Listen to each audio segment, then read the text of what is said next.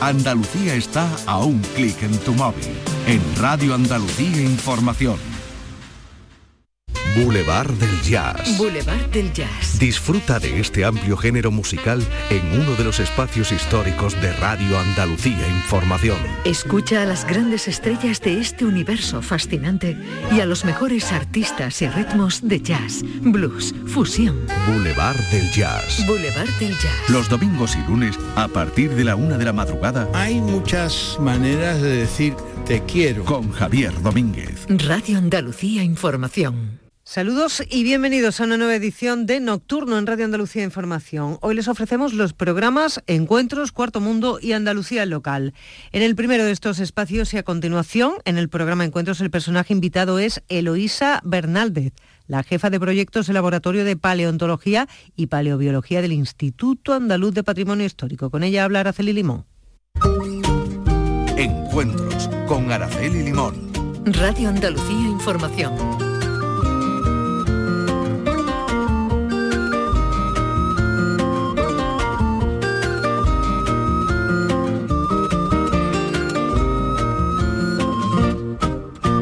Saludos a todos. Lo que la basura nos enseña sobre nuestra forma de vivir. De eso sabe muchísimo nuestra invitada de hoy.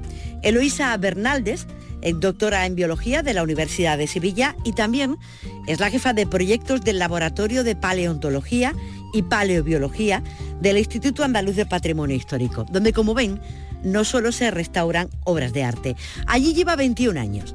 Realiza trabajos de investigación, musealización y difusión del patrimonio cultural orgánico. Hasta la fecha ha estudiado en más de 60 yacimientos arqueológicos de toda la península ibérica. Dirigió un proyecto de investigación en el que trató de demostrar la importancia de aplicar las ciencias experimentales como la genética, la matemática y la química en el conocimiento, la conservación y la difusión del patrimonio arqueológico orgánico. Entre otras muchas cosas, estuvo al frente de otro estudio para la divulgación de la arqueología orgánica en el estudio de la huella ecológica, los cambios culturales y los cambios naturales. Asegura que sobrevivimos gracias a la ciencia, pero no es partidaria de la separación entre las ciencias y las humanidades. Su objetivo, aplicar modelos matemáticos a las basuras que se forman en la naturaleza. Parece muy complicado, pero ya verán cómo no. Eloisa Bernaldez, bienvenida a la radio. Muy buenas tardes y gracias por la invitación. Usted es bióloga, ¿verdad? De tú mejor. ¿Tú eres bióloga? Sí, soy doctora en biología y tengo la suficiencia investigadora en historia. ¿Y, cómo una licenciada en biología, vamos a echar la vista atrás, empieza a, a investigar o a interesarse por las cosas por las que usted se interesa? Pues todo empieza por tener una educación de valorar el pasado y las humanidades. Entonces cuando tú eso lo ves en tu casa, que gusta, a pesar de que son todos bastante científicos, pero siempre hemos valorado mucho un buen libro, una buena música, un buena, una buena ópera, y cuando tú tienes esa combinación, eh, siempre algo va a salir cuando tú vas a realizar tu trabajo. Siempre, yo siempre he dicho que somos como el, el ojo de una mosca que está compuesto por muchos ojitos o celos.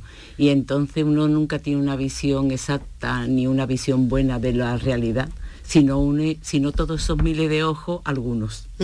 Y entonces cuando yo entré en biología, para hacer, me gustaba mucho la neurobiología, pero pensé, si como me metas a psiquiatra, los tres primeros mal que están de la cabeza los arreglo, la cuarta soy yo.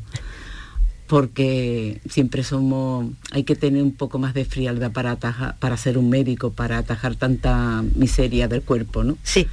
Y, eh, como me ha interesado siempre tanto la, la historia y me embelezaba escuchar a la gente hablando de historia, pues siempre me faltaba una historia natural no solamente el cacharrito de, esa cultura, sino los recursos como la había manejado y sobre todo lo que hoy somos que parece tan natural que estemos en esta habitación delante de un micrófono, estas ondas que no se saben cómo llegan. Eh, esto tiene una explicación científica, pues ¿por qué no uno lo que es sería como el paisaje o lo que vemos, lo que nos da una cierta felicidad, la música, las obras de arte, ¿por qué no lo uno para obtener información del pasado y, a lo mejor prever futuro? Hay una frase que me encanta de Lord Byron que dice que la mejor manera de predecir el futuro es conociendo el pasado. Y eso es una verdad tremenda que me ha enseñado la vida eligiendo este camino. Y te dedicas a, investigar, vamos a ver, eh, la paleontología y la paleobiología. Básicamente. Exactamente eso que es. La paleontología, paleo es antiguo. Sí. Y onto es ser. Por lo tanto, la ciencia global como medicina. Y ahora soy especialista en laringología o soy especialista en, no sé, en cardiología. Sí. Bueno, pues la paleontología es la ciencia global y significa que vas a estudiar la vida del pasado en forma de fósiles, más piedra, menos piedra, más hueso, menos hueso. Y la paleobiología es, eh, es una parte de la paleontología, pero enfocada más desde el punto de vista del ser vivo, de reconstruir eh, la mayoría de los paleontólogos lo que hace es coger un fósil y datar, utiliza para datar el tiempo, más que nada. Pero el biólogo, y la mayoría son geólogos, además, pero el biólogo lo que queremos es saber cómo es la vida del pasado y cómo ha evolucionado. Somos los darwinistas. Cómo, cómo hemos llegado hasta aquí y cuántos cambios ha habido, y cuántas especies humanas, y cuántas veces hemos tenido recambio de fauna, y por qué si ha sido cambios climáticos, si han sido la intervención de otros seres, si ha sido un terremoto, la caída de un, meteorito, y entonces nos, nos interesa la vida, igual que ahora, pero esa que viene desde atrás arrastrándose hasta que hemos llegado aquí, ¿no? Pues que es muy curioso porque los científicos siempre suelen mirar hacia adelante, rara vez miran hacia atrás, ¿no? Claro, por eso nos pasa lo que nos pasa y nos repetimos la historia. Algunos creen que han inventado el hilo negro y ya estaba inventado, lo único que hace es leer los, libros. Yo iba al, jueves a comprar los libros de historia natural del siglo XIX, el Alvarado y todo eso, y yo decía, sí, esto parece que es nuevo, y lo que pasa que es que se han olvidado porque como no tenía internet y la gente si no está en ese formato ya casi no se lee, pues se olvida de que otros ya habían llegado. Y me decías antes que eh, lo que es tu carrera profesional casi que te, la has inventado tú, o sea, tú has sido la que has ido construyendo tu, carrera. La, sería la metodología que utilizo, porque hago modelos matemáticos y la gente no hace modelos matemáticos con el carácter basurero de los humanos. A ver, ¿qué es el carácter basurero de los humanos? Pues hay pocos animales, todo cuando se come se forman unos residuos, ¿no? Sí, claro que sí. Bueno, pues esos residuos no siempre se quedan tan evidentes como ver los huesos de lo que te has comido. Cuando tú ves a un, guepardo en la 2 que se está comiendo un rinoceronte, deja restos, esos restos se llegan a enterrar o se llegan a deshacer por el agua. Es decir, hay un proceso de, destrucción. de destrucción o de conservación. Porque si llega una oleada de barro, toda esta grandes riadas ha dejado fósiles para la posteridad estupenda entre ellos desgraciadamente hasta de algún que otro humano. Sí, claro. Con lo de Pompeya, que es lo que dejó. Una ciudad enterrada.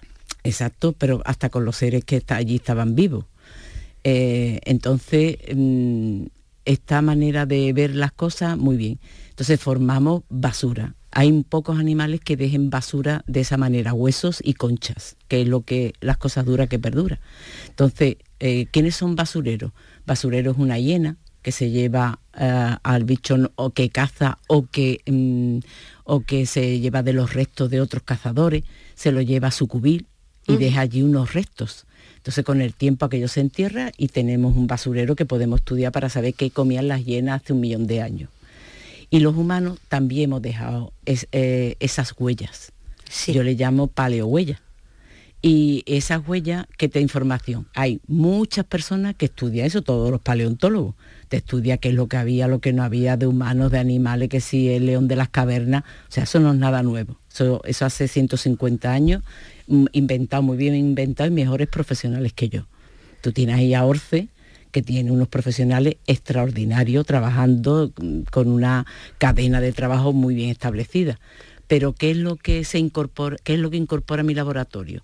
Pues decir, ¿sabéis que puedo definir la humanidad, el factor humanidad, a través del tipo de basura que hemos dejado? ¿Hay algún animal que deje una oveja domesticada? Si no se ha domesticado, ¿quién es el único que ha domesticado? El humano.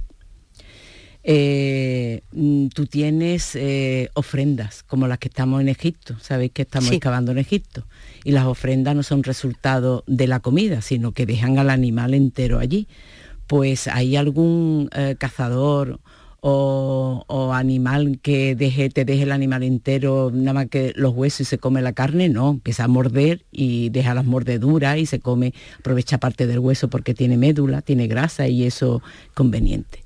Entonces, cuando he hecho una serie de estadísticas, un modelo, y veo que la basura que yo hice mi tesis en Doñana, entonces dije, ¿cómo es la muerte? ¿Qué queda de la muerte en, este, en, este, ciclo? ¿no? Porque hablan del ciclo, pero todo el mundo se queda callado en la muerte. No, la muerte es el comienzo de más vida.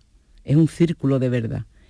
Entonces eh, hice mi tesis y vi qué pasaba con los cadáveres y tuve una sorpresa muy grande y es que los jabalíes hacen el papel de las hienas que ya se han extinguido, porque aquí hemos tenido hienas hasta hace 9 o 10 mil años.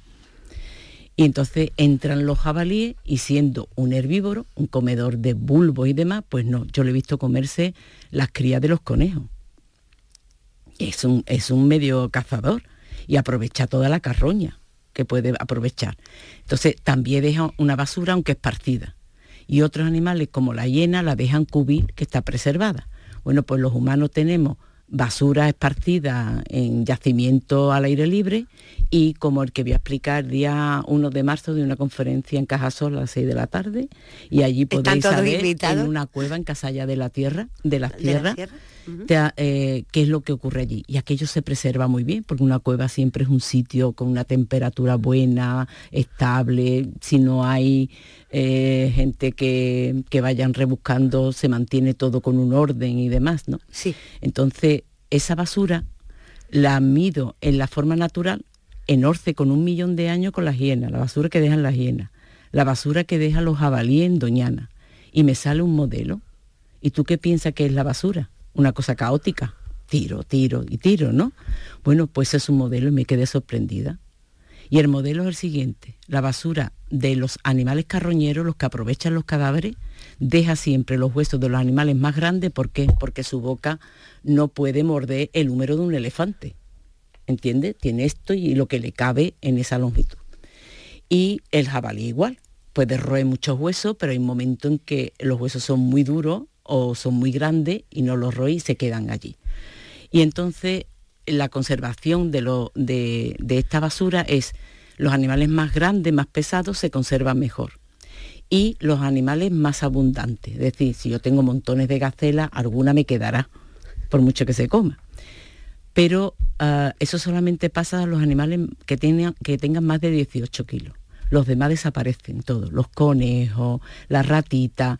Entonces, lo que hacen los paleontólogos es reconstruir el medio ambiente sabiendo que se ha perdido todos los animales más pequeños que son más numerosos que los grandes. Entonces cuando dice que hay más vaca que conejos se equivoca. En la naturaleza hay más conejos que vaca y los humanos hemos comido más conejos que vaca, comemos más pollo que vaca, ¿no? Sí. Sin embargo, los yacimientos conservan más los bichos grandes. Entonces, ¿cómo se reconstruye el medio ambiente si lo que está quedando es lo inverso? ¿Lo entiendes? Perfectamente. Pero pues eso me ha costado 30 años. Pero lo explica muy bien. y mucha matemática y recopila mucha información. Y ahora cuando voy a hacer de los humanos, digo, pues será igual. Y más sobre todo los neandertales, que son animalitos, igual que somos todos animales, pero quiero decir, más en contacto con la naturaleza, caso como desperdicio. Bueno, pues me sale una cosa magnífica, que es al revés y sale uno de esos dos factores que los animales que mejor se conservan son los más pequeños, las cabras y las ovejas. ¿Por qué? ¿Por qué? Porque no corroemos los huesos.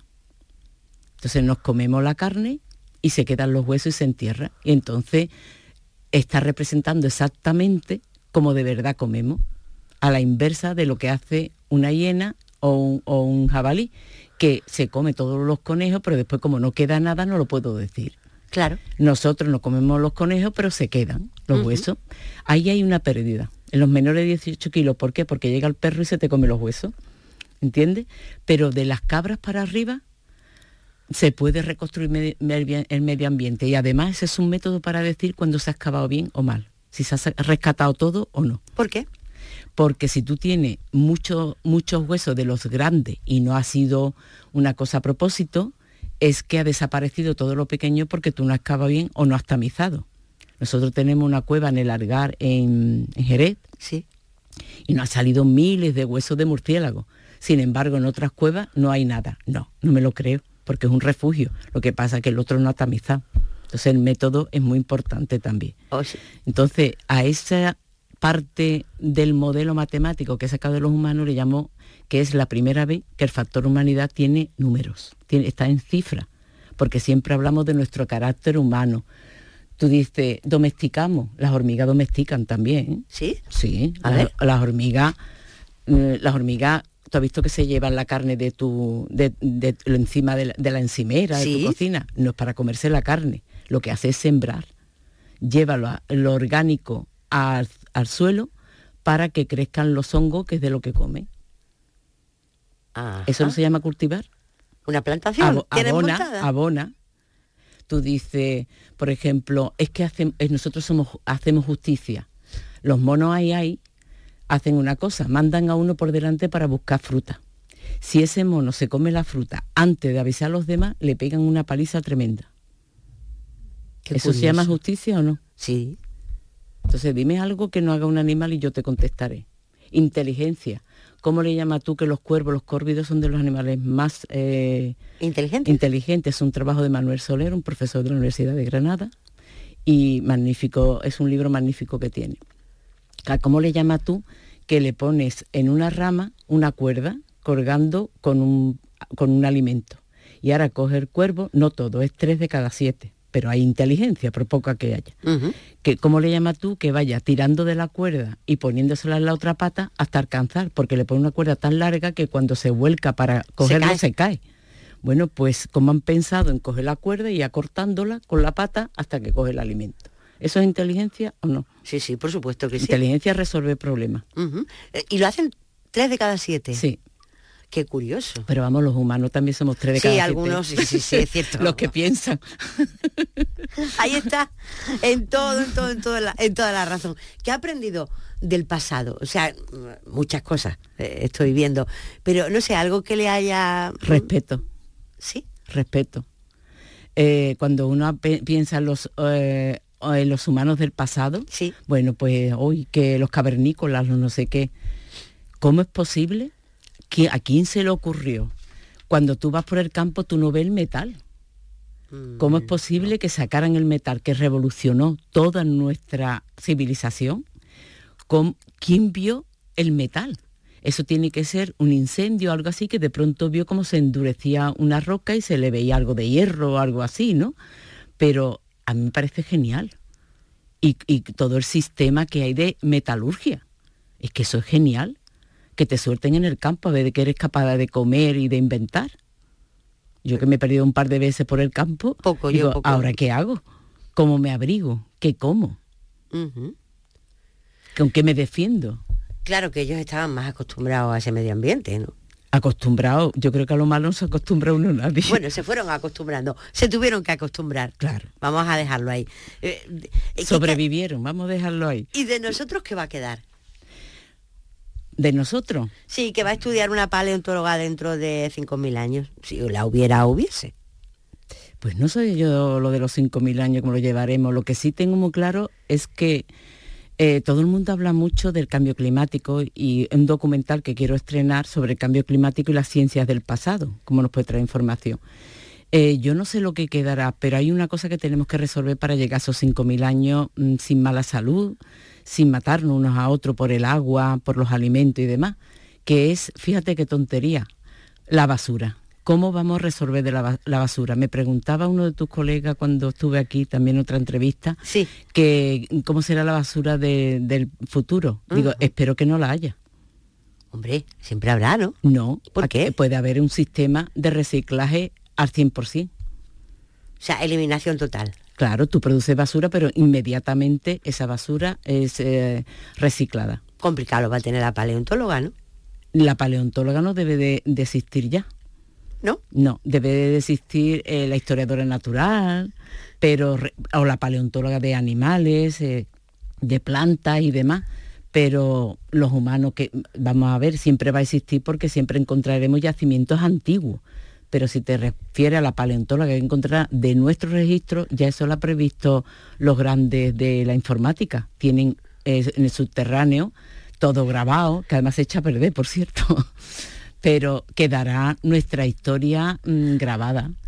Sí. Eh, metida en, fibra. Microchips, en un microchip. Hay animales que desaparecen, los más conocidos son los dinosaurios. Eh, eso es evolución, nos dicen. Es lo que ocurre. Eh, entonces, yo me gustaría hacerle una pregunta. ¿Usted es partidaria de intentar salvar una especie a costa de lo que sea? ¿O las que tienen que desaparecer tienen que yo desaparecer? Yo soy partidaria de prevenir. Sí. Eh, me yo estoy refiriendo a los linces, ¿eh? Sí, hombre, claro, yo solo viví y ayudé, además. Yo, allí éramos todos unos becarios, éramos 19 en ese momento, y nos ayudábamos todos uno a otro. Era una, era una época preciosa y magnífica, y eso a mí me enseñó mucho porque eso me dio una visión global de que cuando hago una excavación no debo ser, la gente son especialistas en malacofauna, que son las conchas, especialistas en quiróptero, que son los murciélagos. Yo dije, no, yo quiero ser ecóloga Eco significa casa. Yo quiero conocer la casa. Y en la casa tú no puedes ser especialista de la plancha porque a ver quién te guisa y quién te hace la cama. Sí. Entonces a mí me gusta, quizás no soy una súper súper, pero eh, sé hacer la cama, sé mantener el equilibrio ecológico de mi casa. ¿Y qué opina de lo de preservar los linces? Ah, yo lince como mira, haber hay una cosa, sí, sí, ¿eh? no, hay una cosa muy clara y es que los linces hemos hecho un trabajo de, con los linces que hemos sacado de 4 y 5 mil años. Y nos ha salido genéticamente que ya el lince estaba dando las boqueadas hace 4.000 años. ¿Qué significa en estos últimos 4.000 años? Que hay una endogamia. Si hay una endogamia, el final está escrito. Más tarde o más temprano. Y cuando intentamos salvarlo, pues tienen cáncer de riñón, porque sigue existiendo una endogamia. Y por desgracia, no hay otras poblaciones para traerla y abrir esa, esa endogamia. Entonces, mi opinión es que no hay que dejar moribundo que se muera si quiere seguir viviendo, pero que sepamos todo que es moribundo. que todo tiene un... Me van, a, me van a pelar. Mis amigos. y a mí también, pero bueno, yo te lo tenía que preguntar. ¿En qué zonas de Andalucía hay más información de la que usted busca. Si a usted le dijeran, eh, ponga el dedo sobre donde quiere buscar o donde quiere excavar. Son dos cosas. A ver donde más arqueología se ha hecho y fauna es la parte oriental, porque Granada ha sido siempre eh, en arqueología puntera. Sevilla ha sido una gran puntera y Cádiz y todo ello, pero tenían menos personal, entonces podían hacer una excavación, dos o tres. Y, falta información la Andalucía occidental. Una de las cosas por las que me he comprometido a dar la conferencia esta que os he dicho es para decirle a medio ambiente que no solamente cultura tiene que pagar a hacer excavaciones, sino que medio ambiente debería aprovechar que la arqueología es una fuente de información de historia natural tremenda y debería, igual que autoriza y fomenta la investigación de los bichos vivos, que eh, lo haga también sobre los bichos muertos. Ajá y mm, tendríamos, por ejemplo, quiero reintroducir los corsos en la Sierra Norte, no que no hay, hasta el siglo XIX había, y es su ecosistema, con lo cual puedes hacerlo. Entonces nosotros queremos dar criterios paleobiológicos para que se gestione las especies que hoy en día no las vemos, pero que hasta hace dos días estaban. Y decir si el ecosistema absorbe bien o no a esa especie. Quiero, por ejemplo, el camaleón, una especie que vino hace mil años con los árabes y, y tú un camaleón que ya verá cómo vas a la cárcel. O te ponen una multa de 6.000 o 600.000, 60.000 o 600.000. Veraneo un sitio donde hay una zona pues protegida para el camaleón. No es una especie autóctona. Ahora, que tú crees que con mil años, una especie que no ha hecho daño a otra especie, como por ejemplo el cangrejo rojo que se ha cargado a otro, no ha hecho ningún daño, ya lo considera dentro del ecosistema, muy bien, pero tú tienes que tener criterio, criterio científico para decir lo que es una raza autóctona o una especie autóctona. Ajá. ¿Vale? Bien, bien, bien, bien, bien. no solamente en la genética, sino en la historia que hay sobre esa, esa, especie. Estamos compartiendo hoy los encuentros en la radio con Eloisa Bernaldez. Ella es paleontóloga, como están escuchando, y paleobióloga, y está ah, contándonos eh, bueno, pues descubriendo, ¿no? digamos, esa maravilla que, hay ahí enterrada, podríamos decirlo así. Por cierto, me decía... Algunas están colgadas, como la defensa del elefante de la catedral, que también intervenimos sobre ella. La defensa del elefante. Había el colmillo del elefante de toda la vida. Sí. Pues eso también es paleontología, paleobiología. ¿eh? ¿Y de dónde vino ese elefante? De África. Bien. Bueno, no había enterado de. Nos mandaron un, manto allí a los restauradores. Sí, el de los negritos. El de los negritos. Y había marfil.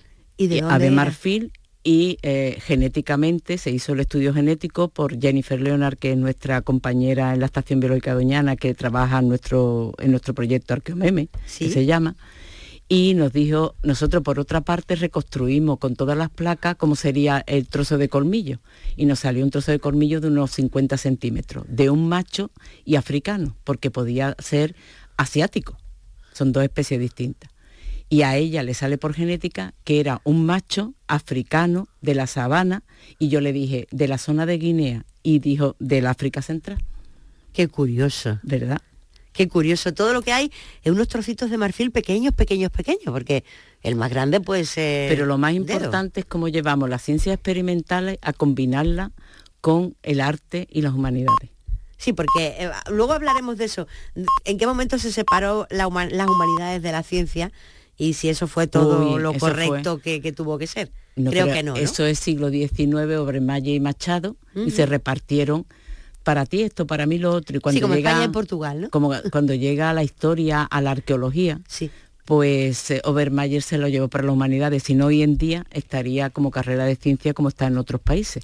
Y para mí son científicos los arqueólogos porque utilizan una parafernalia de ciencias experimentales tremenda y porque lo que te cuenta lo puedes ver. Y eso es ciencia, cuando tú lo puedes ver. Hay algunos que se pasan, ya, después especulando, pero eh, la mayoría son científicos y deberían de estar en las ciencias experimentales. Y usted es una científica humanista, por supuesto. O una humana científica. No lo sabemos demasiado bien. Cuénteme lo de las ostras que, que me decía antes. Bueno, Creo que es en pues Benalmádena, ¿no? No, no, no, aquí. ¿Aquí? Todo comienza en Atarazana, año 95. Estamos excavando, ahora estamos otra vez en Atarazana, muy curioso y damos con unos basureros allí dentro, porque aquello no fue, estaba techado, aquello era calle, y eran carnicerías, pescaderías y demás en el siglo XV, XVI. Y de pronto encuentro muchísimas, se llaman balbas, ¿no? Las conchas de ostras, y además todas iguales. Cuando tú te encuentras caracoles del mismo tamaño, conchas del mismo tamaño, se llama una recolección para consumo. Si no, tú en la naturaleza, si te vas a la playa, verás que tiene las conchas chicas, grandes, van muriendo, como tú te vas al cementerio y hay niños, ancianos, gente mayor, menor. Cuando tú tienes una selección de tamaño es porque ha habido un consumo. Hay una preselección. ¿no? Sí. Y eso suele ser consumo. Me comió estos caracoles, me comió estas conchas. Entonces, digo, ¿qué hace aquí tantas ostras? Y a, y a la distancia que estaba, como llegaba. Y en otras excavaciones que hacemos desde el neolítico, que es 8.000 años, hasta ahora, es en este momento, la edad moderna, cuando le dan por comer. Todavía no había encontrado yo yacimientos con ostras romanos, el, el otro punto. ¿Qué cantidad? Total, que hacemos un estudio y digo, las voy a comparar con las ostras de ahora lo comparo y me da que son un poco más grandes las antiguas, menos en la segunda mitad del siglo XVI que se hacen más chicas. Y me quedo así sorprendida. ¿Qué pasa en la segunda mitad del siglo XVI en Sevilla? Que se vienen todos los centros europeos para irse a América. América. Y los centros europeos les encantan las ostras y trae la costumbre. Y comen ostras. Me voy y digo, pero si la ostra es una comida de, si no de rico, de dinero. La mayoría de la gente era bastante más pobre me voy a Menéndez Pidal, un autor, sí. y miro que el sueldo más o menos en esa época de un obrero, de una persona del muelle, era unos 300 maravedíes. Y que un par de ostras costaba 4 maravedíes. O sea, estaba tomando proteínas buenas por poco dinero. Era una comida de pobres. Pues me voy más allá eh, empiezo a seguir encontrando muchos yacimientos de Andalucía, llamo a mis amigos arqueólogos de Granada, de Almería, preguntándole a todos, ¿tenéis otra? Sí, y no me he hecho un recorrido. Digo, pues vamos a plantear junto con la Universidad de Huelva, con mi amigo Eduardo, que es paleontólogo, mayoral, digo, vamos a plantearnos un proyecto de, pero desde ahora, de, como bióloga, que, cuál es el estado de las ostras europeas, las redonditas, no del ostión. Sí. Bueno, pues nos hemos ido a 121 playas hemos registrado, le hemos preguntado a los buceadores, Hemos preguntado a los directores de parques marítimos. Hemos preguntado al IFAPA, que es el organismo que tiene agricultura y pesca, que hace los años 90 uno de mis amigos estaba criando ostras y ya no, que es lo que había pasado. Y es que está exterminada por dos protozoos que la han atacado. Bueno, si la han exterminado, mm, ¿por qué no se reconoce en el libro rojo de los invertebrados que ha desaparecido una de las especies más importantes del mar? Porque es la mejor filtradora. Es más, los Estados Unidos se la lleva en los años 40 y 50 para limpiar eh, sus mares. Y se la lleva a Australia y a Canadá, porque es estrictamente europea, cuenca mediterránea y Atlántico europeo. Y aquí ha desaparecido. Veo un par de trabajos del 2002 y 2006 que habla un estudio genético de todas las ostras eh, europeas y hay un hueco entre Ría Formosa, Portugal y Murcia. Y aquí no hay y no hay. Y entonces medio ambiente debe de, es un problema muy duro. Y está muy interesada, la Secretaría General de Medio Ambiente está muy interesada en a ver qué se puede hacer. Entonces se puede hacer un plan de recuperación siempre que contemos de dónde vamos a sacar las ostras. Del mismo lado donde se están muriendo del Atlántico, vamos a buscar en el Mediterráneo, en otro sitio, en Egipto o en Turquía. Y vamos a ver cómo se puede adaptar nuestras aguas, no solamente por comerlas, que no es básico que comamos ostras, ni tenemos mucha costumbre los andaluces de comer ostras. Por que filtren el agua. Es que son las grandes. En Santa Pola han metido ostras porque la contaminación del Mar Menor. Del Mar Menor. Por favor, y nosotros no hemos dicho nada ni hemos hecho nada y ha desaparecido la especie y ha desaparecido. Bueno, pues nos vamos al monte y vemos que está plagado la punta del moral en la Cristina, plagada, pero del ostión. Le hemos hecho genética y son todas un ostión que se trajo en el siglo XVI los portugueses y es la gente asumen que el ostión es como que es de aquí y se lo comen como ostra, sí. pero el ostión es es de Indonesia. Y eso sería una, hoy en día sería una invasión, estaría castigada como especie invasora. Pero es que en los años 70 se vuelven a traer los, portugueses, se llama eh, la magallana eh, o, crasostrea mm, gigas. Y la que tienen los portugueses del siglo XVI era la giga japonesa, pero que después de 400 años ha evolucionado un poquito y le ha puesto otro nombre. Pero es la misma, con 400 años en un sitio distinto. Entonces, esa habrá traído esa especie de la enfermedad a la ostra nuestra? ¿Es posible?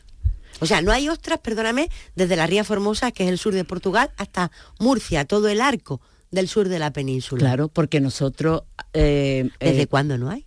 Ah, yo lo único que sé es que no hemos metido con paleontología, paleobiología, que lo utilizo la palabra más paleobiología para cuando es la zona del cuaternario, más en relación con la arqueología, sí. y la actualidad. Ya sabemos que en la actualidad no hay ni una ostra, pero vemos que desde los tiones que son alargados, cuando llegamos a Málaga, hay en los pantalones de, los puertos deportivos sí. unas, unas, unas ostras redondas. Ah, esa será la europea porque es redondita. Le hacemos genética y es el ostión que se ha camuflado. Reconvertido, disimulando. pues sí. Y está ese ostión que debería de estar solo en Portugal, ya está en, eh, lo hemos visto a centenares en Almonte y en Isla Cristina. Y está progresando en las marismas de, los de antes de las marismas de los días que se llama de San Miguel. Sí. Y hemos visto ya las primeras poquitas en Málaga. Eso es una especie invasora o qué es se lo tiene que plantear medio ambiente y se lo tiene que plantear agricultura y pesca y se tiene que plantear si no han sido la causa de desaparecer nuestra ostra. Bueno, ¿y las ostras que, se consumen aquí? ¿De dónde vienen? Son ostiones. Pues eh, tenemos dos puntos, el punto principal de crianza es arcade. Ah, bien. Claro, pero si lees la hoja de arcade, que es eh, en, Galicia, las últimas remesas que han vendido viene de Egipto y de Turquía. ¿Eso cómo se llama? Em, en Estepona está autorizada importación acuicultura, pero este año por lo visto han tenido un problema y han tenido que tirar. Y es la única que tiene Ostrea edulis, que se llama Ostrea europea. ¿Cuál me ha dicho? Se llama Ostrea edulis. edulis ¿Y dónde? dónde? En, Estepona, pero al ah. pobre hombre eh, le pasó algo y con las cañerías y no sé qué se la han contaminado y ha tenido que tirar toda la producción. Es el mm. único que, que está criando la Austria más nuestra. Vale, vale, vale. ¿Qué es lo más antiguo que ha encontrado? Que ha tenido entre sus manos. Ah, bueno, eso ahí en, la mm, las medusas de que tienen 550 millones de años que se va, que, Medio Ambiente está adaptando el lugar. La propietaria ha sido muy generosa de dejar pasar. El paisaje es precioso en Constantina. ¿En Constantina? Sí, sí. En Constantina tenemos las medusas, nada más que hay cinco yacimientos en el mundo y nosotros tenemos las más grandes. Medusa, la huella de la medusa. Tiene 550 ¿Pero la millones. medusa del mar? Sí, sí. ¿En Constantina? Sí. ¿Dónde? Eh, ¿En un pantano? No, no, no, no, es una finca, una de las fincas. ¿El mar llegaba hasta Constantina? Todo lo que tú ves sobre lo que pisa se ha formado debajo del mar. ¿Tú has visto alguna duna que se endurezca? Tiene que tener agua. Es como cuando hacíamos el café con borra. Sí. Pues se tiene que sedimentar, el agua desaparece por evaporación, por los cambios climáticos y se endurece. Y ese endurecimiento es lo que hace estrato y el movimiento orogénico lo que hace montaña. Levantarlo. O sea que lo más antiguo que, ha estudiado, que ha tenido... Las medusas. Las medusas en Constantina. Y el tronco de Almadén con 290 millones de años. Un tronco de 16 metros. ¿Y eso dónde estaba? En Almadén. Eh, ¿Pero eh, dónde? Cuando eh, lo de Melonares, cuando se hizo lo de Melonares. Sí, el pantano de Melonares. Que tenía que tener un informe paleontológico, arqueológico paleontológico, y hay un señor, íbamos Roberto Barne, que ya ha muerto, que tiene el Museo de Botánico Paleobotánico de Córdoba, es un gran experto. Estaba Eduardo Mayoral, paleontólogo de la Universidad de Huelva, y estábamos yo. Y entonces el dueño de la finca, vamos por ahí buscando cosas, y nos dice, pues mira lo que ha aparecido. Se veía como un metro nada más, mira. Uy, esto es madera fósil. Estaba enterrado. Y empezamos, ah, empezamos 16 metros. Y el tronco se ha sacado y está en Almadén. ¿Y tenía, me dice, 200? 90 millones de años. Eso cuando... Era un bosque de araucaria. Pero... Y, siete volcanes localizados ya en la sierra, pues que tiene hasta la ceniza y todo. Escúchame, cuando tú ves eso, Mm, cuando descubres lo que es o cuando podéis certificar lo que es, no sé qué, qué, te entra por el cuerpo, ves tanta historia, tantos años ahí delante. Eso es lo que a mí me gustaría transmitir a los demás. ¿Cómo es posible que tenga otros troncos, los franceses y los demás? ¿Tú sabes que el patrimonio paleontológico en Andalucía no está protegido? No. ¿Ni ese tronco? Estuvo hasta el 2003 por cultura y lo abandonó cultura aunque yo represente cultura, tengo que decirlo, porque ahora yo estoy en la Comisión de Arqueología Andaluza y me harto, y mis compañeros arqueólogos también, de que haya una normativa paleontológica y no la hay. Tú puedes recoger el fósil que te dé la gana, que no te pueden hacer nada, excepto en los espacios naturales que está prohibido coger fósil. Pero no hay ni un solo experto en, la junta, en medio ambiente para calificarlo el valor que tiene ni el patrimonio que tiene. ¿Y el tronco ese dónde está? En Almadén, en un centro, echándose a perder a pesar de los esfuerzos del nuevo director, de Vicente eh, Castaño, que está trabajando, y la delegada Medio Ambiente, que es de las mejores que nos han podido caer, eh, concienciada, trabajando porque el patrimonio paleontológico tenga un reconocimiento, pero claro, ¿cuál es su limitación? En los espacios naturales. Claro. Pero y si me sale como sale, es que yo he sacado las muelas y parte del cráneo de un elefante en la Pablo de Olavide, y aquello no es de medio ambiente. ¿Quién se hace cargo de eso? ¿Y qué hacía el elefante allí? porque aquí había elefante. ¿Tú no has ido al Museo de la San José de la Rinconada? No.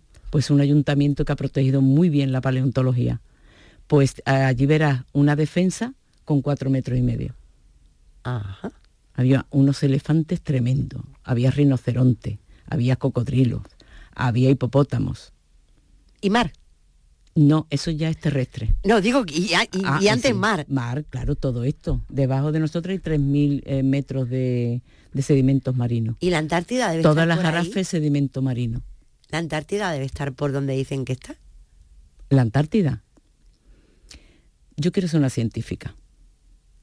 Y yo mm, no soy, a pesar de que estoy, tengo la suficiencia de investigadora en historia, soy una persona que sabe de historia, creo que hay tantas cosas tan buena que no sé para qué entretenernos en cosas tan difíciles, te lo digo en serio. O sea, ¿por qué estamos abandonando ese tronco que te he dicho, esas medusas? ¿Por qué estamos abandonando? Casi nadie hace, solamente se ha hecho el 1% de toda la fauna que sale de las excavaciones. Sí. Hay un, programa que recoge todo un catálogo en, cultura que recoge todos los yacimientos arqueológicos. Hay más de 15.000 y se ha hecho la fauna de, 70, de 99 o 100, se, está abandonando. Entonces, ¿por qué perdemos tanto tiempo en una cosa de la que no tenemos seguridad que se la encuentre que las cabe? Y enhorabuena. Pero eso no se encuentra si no se Pero es que aquí es, es tal la proliferación de fósiles, de arqueología de nuestro pasado, que por favor, vamos a invertir en lo que tenemos que está medio abandonado. En lo que está, a la vista, ¿no? En lo que está medio a la vista. O, lo que se ha descubierto con una carretera, con una casa que hay que hacer y sale debajo un baño árabe, y ahora ahí se queda y la información se termina cuando le llega a la sociedad que es la que nos paga. Claro. Una cosa, me ha dicho lo más antiguo que ha visto, que ha descubierto, pero me gustaría preguntarle, ¿y lo que más le ha impresionado o sorprendido? Vamos a ver, yo tengo la boca abierta desde que entré en todo esto, todavía no la he cerrado, como los cocodrilos. Sabéis que los cocodrilos la tercera dente ya no puede cerrar.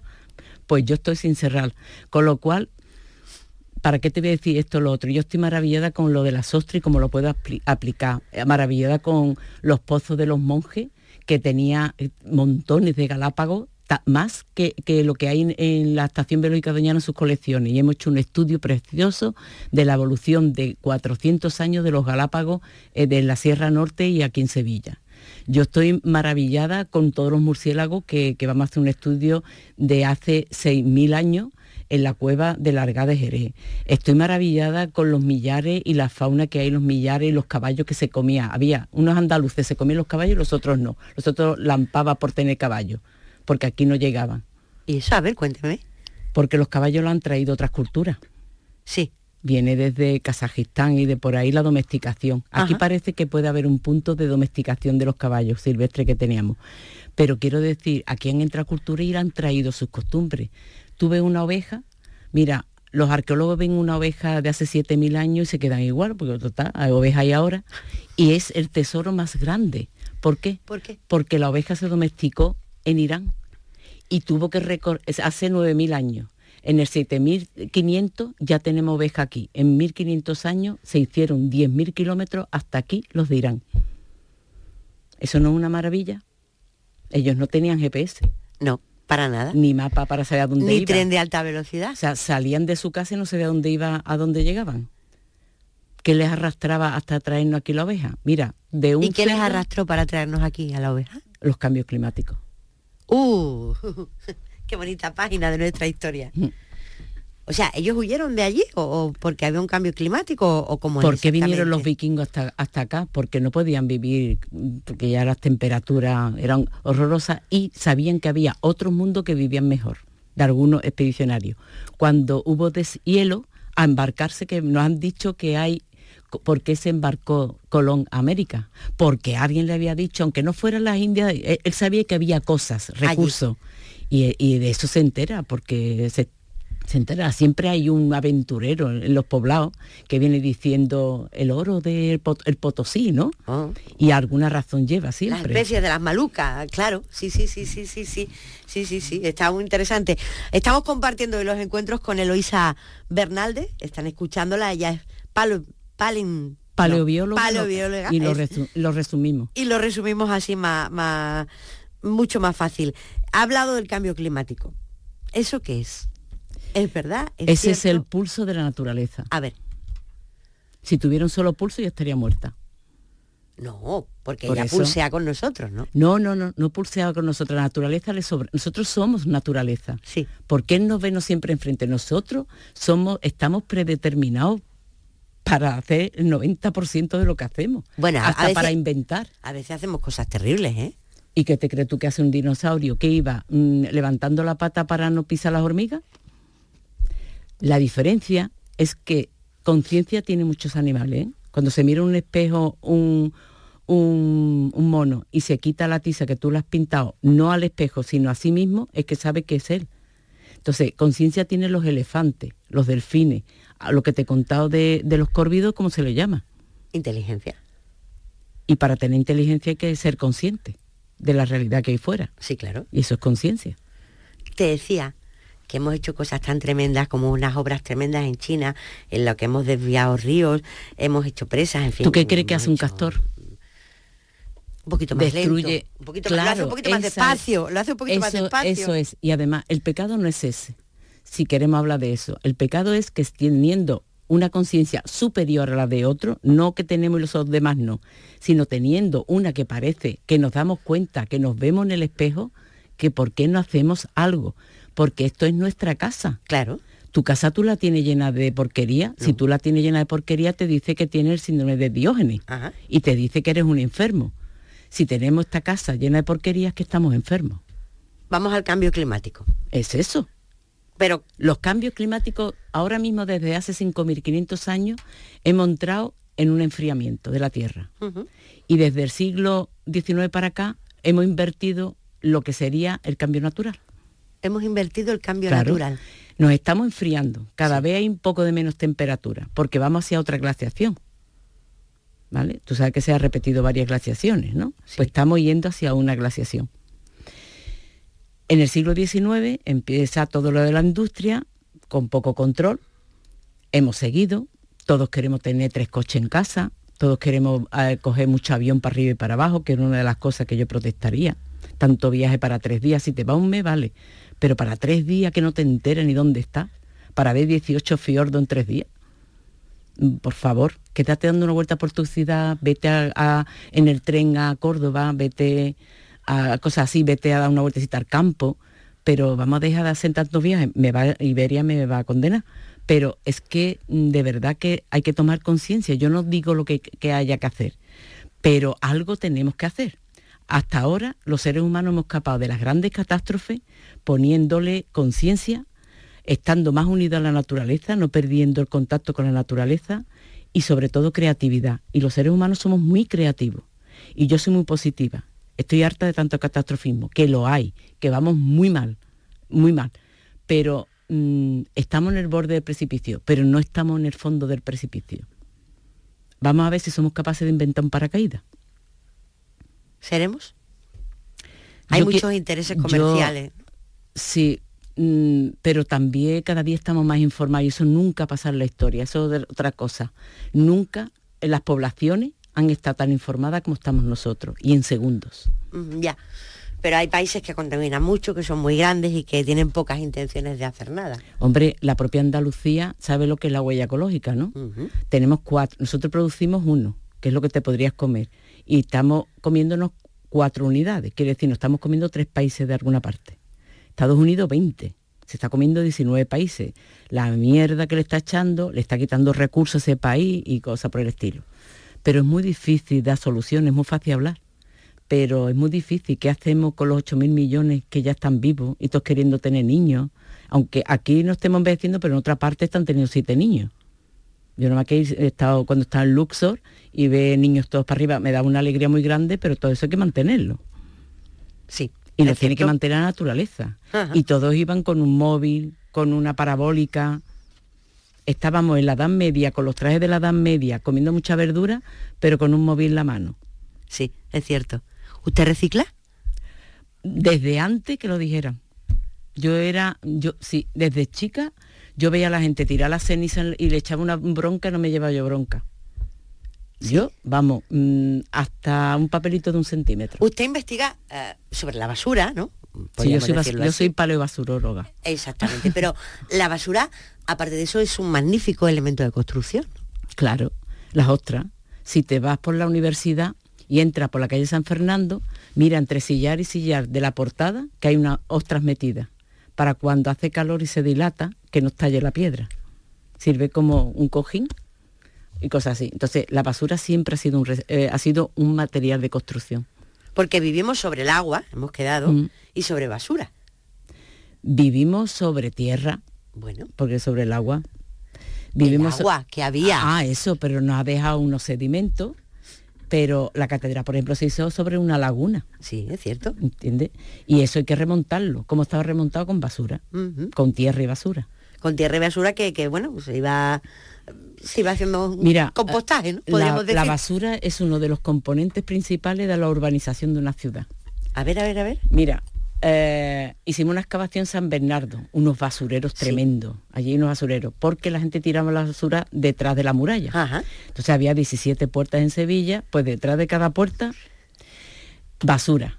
¿Qué hizo eso? Por allí pasaba el tagarete, los cegaron, salieron unas huertas magníficas del material orgánico que había allí Claro. Y las huertas, que hay una que se llama de Espantaperro, es donde está ahora, estaba el Cine Florida y donde está mm, San Bernardo. Sí. Y se ha convertido en una parte de la ciudad de casas. Mira la evolución que ha dado porque se echó basura. Sí, claro. Huertas, basura, huertas, eh, eh, ciudad, crecimiento de la ciudad. ¿Cuál será el final de esta mm, civilización en la, en la que estamos? Pues la misma que la del universo, implosionar. Implosionar, sí. Ahora mismo España cada vez somos más viejos y hay menos jóvenes. Eso es. Bueno, pero los jóvenes están en otro sitio y pueden venir, ¿no? Sí, sí, pueden venir. Pero indiscutiblemente también tiene más. Yo he visto, yo tengo 63 años. El año pasado cuando estaba en Egipto me dice unos hombres son muy indiscretos. ¿Tú qué edad tienes? Y no te dicen madame, son muy respetuosos con las occidentales. Eh, y le dije 62 y dice, ¿y estás viva? Entonces ellos no piensan mucho tampoco en tener mucho futuro. Pero bueno, implosiona, implosionaremos y desapareceremos. Toda especie viviente ha desaparecido. Hay muy poquita los Galápagos, tienen muchos millones de años. Sí. Eh, un celacanto, que es un pez, algunos han resistido, pero muy poco. Millones y millones y millones de especies más poderosas que la nuestra, por lo menos como biomasa, ha desaparecido. La media que está registrada es de un millón y pico. Eloisa, ¿hay vida en otros sitios? ¿Y por qué no? Y yo te voy a hacer una pregunta. ¿Por qué? Esto no tiene nada que ver contigo, solo quiero saber tu opinión. ¿Por qué cuando vamos fuera buscando vida, buscamos una vida parecida a la nuestra? Es decir, leemos en el periódico, hay agua en Marte, hay vida. ¿Por qué? Porque tú en tus amigos buscas gente parecida a ti, porque tenemos una misma manera porque lo que más nos importa a los humanos es comunicarnos.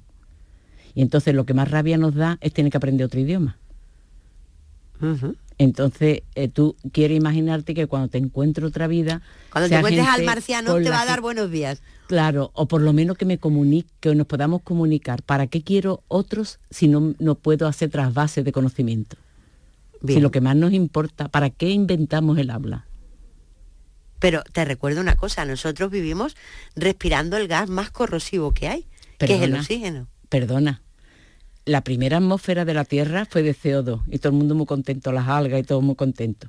Y se contaminó cuando llegan los vegetales y suelta oxígeno, nosotros somos producto de una contaminación, mientras haya oxígeno.